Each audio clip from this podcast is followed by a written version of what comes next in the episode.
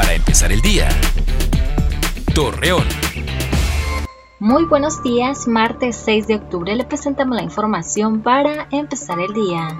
Para prevenir que los ciudadanos contraigan la enfermedad de la influenza, Roberto Bernal Gómez, secretario de Salud en Coahuila, invita a las personas que lo requieran a asistir a su centro de salud más cercano para su aplicación. Ante las próximas elecciones, la consejera presidenta del organismo electoral, Gabriela de León, invita a los laguneros que acudirán a votar a hacerlo con responsabilidad y tomar la sana distancia para evitar contagios de COVID-19. Las tradicionales reliquias que los fieles católicos realizan como muestra de agradecimiento por los favores recibidos podrán llevarse a cabo, sin embargo deberán cumplir obligatoriamente con los protocolos de sanidad, así lo señaló el Subcomité Regional de Salud de La Laguna.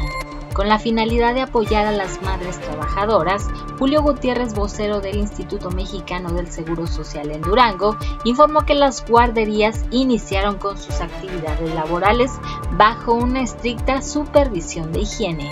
El próximo 14 de octubre, taxistas de la Laguna de Durango realizarán una marcha que tiene como finalidad solicitar al gobernador José Rosas Aispuro apoyo para sus contribuciones, debido a que la crisis sanitaria y la poca movilidad afectó su economía. Acompáñenos con toda la información dos minutos antes de las 8 de la noche por Mega Noticias. Para empezar el día. Torreón.